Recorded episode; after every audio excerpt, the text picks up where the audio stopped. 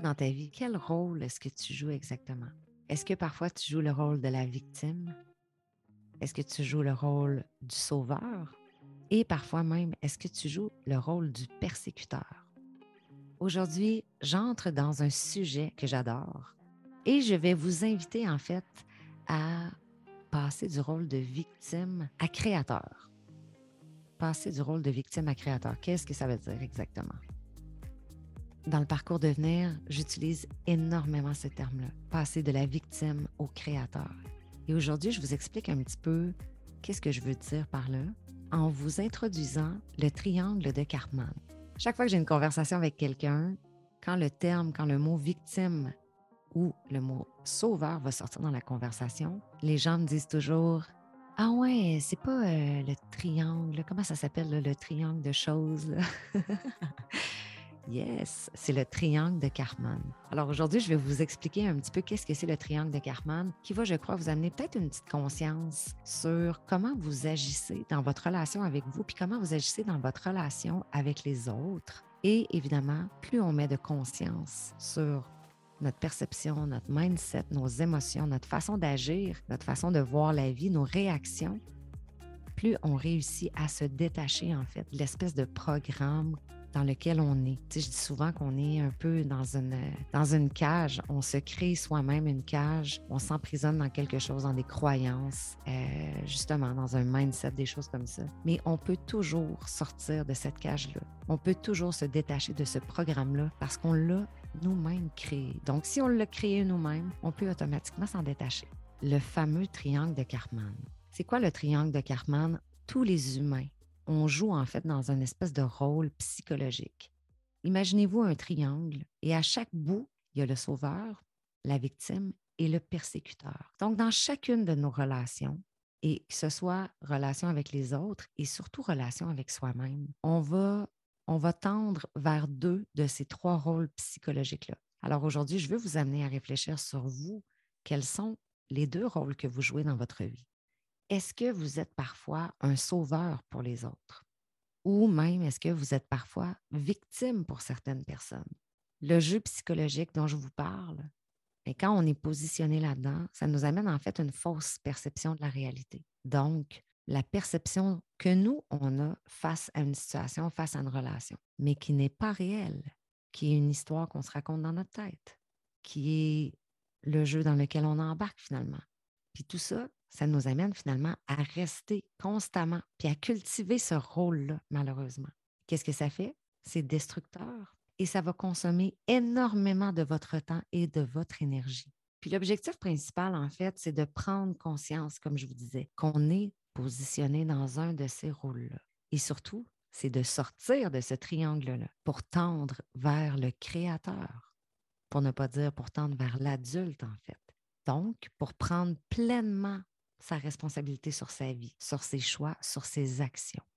ce qui est important surtout, c'est de prendre conscience qu'à partir du moment où on est dans un de ces rôles-là, que ce soit le rôle de victime, de sauveur, de persécuteur, on ne veut pas sortir de ce triangle-là. Et ce qui arrive, c'est qu'on influence aussi les autres à entrer dans ce triangle-là. C'est là aussi qu'on embarque dans une espèce de, quand je vous disais tantôt, on se crée soi-même une cage. Ben, si tu es un persécuteur, si tu es un sauveur, si tu es une victime, tu vas tout le temps rester, tu vas tout le temps cultiver puis alimenter cet engrenage-là. Donc, en plus de toi te brimer puis t'embarquer là-dedans, mais t'embarques les autres avec toi. Ça devient un pattern et ça se répète et ça se répète et ça devient presque routinier finalement dans ta vie. Donc, à chaque fois que tu vas être dans une position X, dans une situation, dans une relation, tu vas toujours, si tu as tendance à te victimiser, ben, tu vas toujours entrer dans ce rôle-là. Mais tant et aussi longtemps qu'on reste sauveur, qu'on reste victime, qu'on reste persécuteur, ben, il n'y a rien qui change. Donc aujourd'hui, c'est vraiment une invitation pour que vous ayez une, une réflexion en fait sur dans quel rôle moi j'ai l'habitude, c'est quoi le jeu dans lequel je vais me positionner dans mes relations. Est-ce que j'ai tendance à vouloir sauver tout le monde ou est-ce que j'ai tendance à être en réaction, à toujours penser que le monde est contre moi? Ou est-ce que j'ai plutôt un comportement de persécuteur ou est-ce que je vais être toujours en train de over-challenger les autres? Je vais facilement blâmer, je vais facilement mettre le doigt sur les erreurs que les autres vont faire, critiquer, des choses comme ça. L'idée, c'est vraiment de développer votre conscience en étant attentif à vos émotions dans chacune de vos relations, dans chacune de vos croyances, dans chacune de vos pensées. Parce que vos relations, vos croyances, vos pensées peuvent aussi bien être à l'origine de vos réussites comme de vos échecs. Donc, c'est important de reconnaître ses propres responsabilités. C'est intéressant parce que quand on est positionné dans un de ces jeux psychologiques-là, dans ce rôle-là, peu importe que ce soit sauveur, victime, persécuteur, et on pense qu'on est à bonne place, puis on pense qu'on fait la bonne chose. Mais au final, il y a comme une partie qui est un peu sécurisante, si je peux dire, mais à quel point ça ne nous sert pas, ni soi-même, ni l'autre en fait, et à quel point ça nous coince. Et c'est là-dessus que je veux amener votre réflexion aujourd'hui. Si le moindrement vous sentez que vous vous positionnez comme un sauveur, comme une victime, comme un persécuteur dans vos relations, dépêchez-vous à mettre le doigt là-dessus. Et en fait, si vous visualisez le triangle, mais au centre du triangle, c'est là où se trouve le créateur, l'adulte. C'est peut-être flou actuellement dans votre tête, mais c'est tout simple à comprendre. Si tu passes ta vie à jouer la victime, donc tu es toujours en réaction, tu n'as jamais le contrôle sur tes décisions, sur tes choix, sur tes actions, tu es constamment en perte de pouvoir et tu vas toujours remettre ton pouvoir entre les mains des autres. À partir du moment où tu dis, OK, je prends conscience que je joue vraiment la victime, que ce soit avec mes enfants, que ce soit avec mon chum, ma blonde, ma femme, que ce soit au travail, avec ma famille, mes amis. Comment je peux prendre ma responsabilité? Comment je peux faire pour arrêter de jouer la victime? Donc, plus tu te poses cette question-là, plus tu es en conscience, plus tu vas revenir au centre du triangle. Et c'est là que tu reprends ton pouvoir. Et c'est là que tu réalises que tout est possible. Et c'est là que tu réalises que tu es libre. Peu importe ce qui se passe dans la vie, tu es toujours libre. Toujours libre de choisir toujours libre de penser, toujours libre de choisir une autre perspective pour regarder la vie, toujours libre de changer de lunettes, toujours libre de te connecter à ce que toi, tu as envie de te connecter. Donc, tu sors de ta fameuse cage, de ton fameux programme que tu as créé toi-même. Tu reprends ton plein pouvoir. C'est un sentiment pour moi de liberté. Reprendre son pouvoir pour moi, c'est tellement être libre. Ça implique pas que tout est simple. Ça implique par contre qu'à la fin de la journée, tu es libre de penser, tu es libre d'être, tu es libre d'agir selon tes propres règles à toi. Je veux entrer un petit peu plus en profondeur dans chacun de ces rôles-là qu'on joue. Quand tu es en mode victime, la victime, en réalité, ce qu'elle a besoin, c'est d'attirer l'attention. Le sauveur, lui, ben, c'est gratifiant. C'est gratifiant de se dire, de se positionner comme étant un sauveur. Puis tu as l'impression de faire la différence dans la vie des gens. Mais pour moi, il y a une énorme différence entre aider quelqu'un et sauver quelqu'un. Donc, pour le sauveur, c'est gratifiant, mais au final, le sauveur ne va pas vraiment aider la victime à régler son problème. Puis bien souvent, pourquoi on va se positionner comme un sauveur? Le sauveur va mettre son énergie sur l'autre. Donc, au final, qu'est-ce qui se passe? Bien, ça lui évite de se regarder lui-même dans le miroir, de se faire face à lui-même finalement.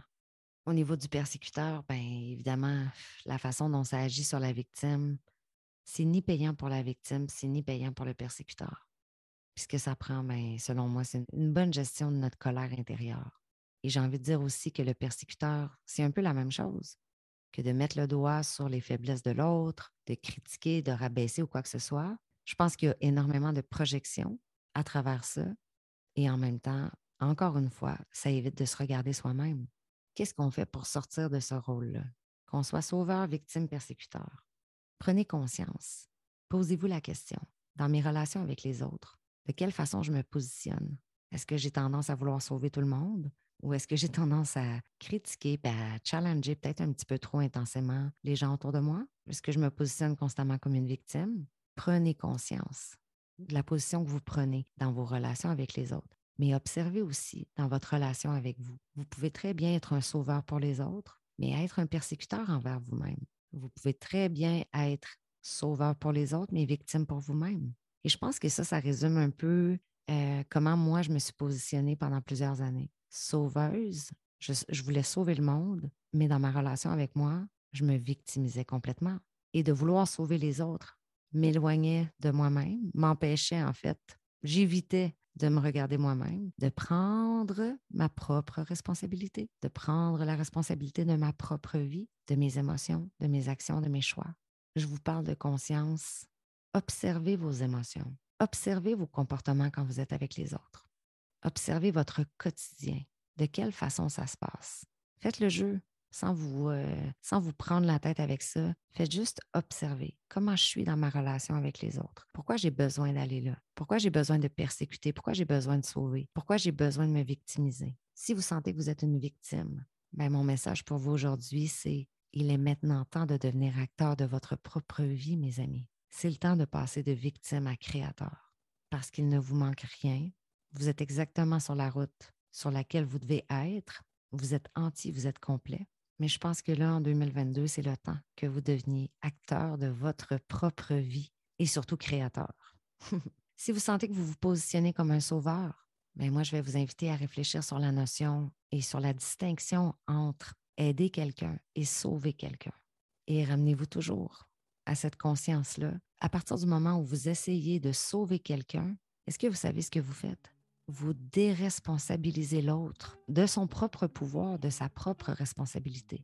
Vous allez avoir beaucoup plus d'impact dans la vie des gens en voulant les aider plutôt qu'en voulant les sauver. Ça, c'est une première chose.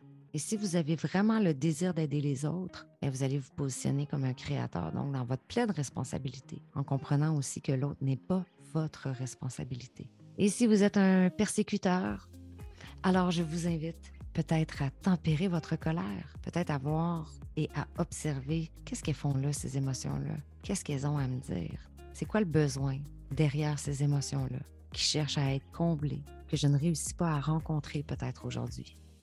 Mes amis, si vous avez envie d'aller un petit peu plus en profondeur dans le triangle de Cartman, je vous invite à m'écrire parce que ça me ferait plaisir de vous envoyer un petit quiz à faire pour mettre vraiment le doigt sur ces rôles-là que vous jouez.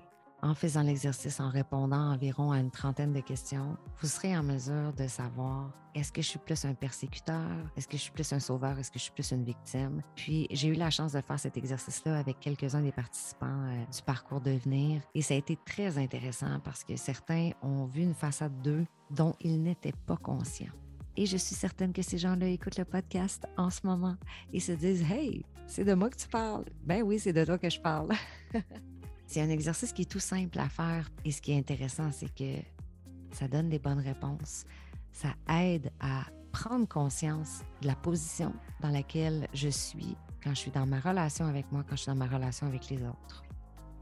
Donc, si ça vous intéresse, ne vous gênez pas à m'écrire et ça va me faire plaisir de vous envoyer le lien pour ce petit questionnaire-là. Sur ce, je vous souhaite une magnifique journée. Je vous dis à très bientôt, guys, et merci d'être là. Merci de m'écouter. Merci de me soutenir. Et je vous dis à bientôt, guys. Ciao, ciao.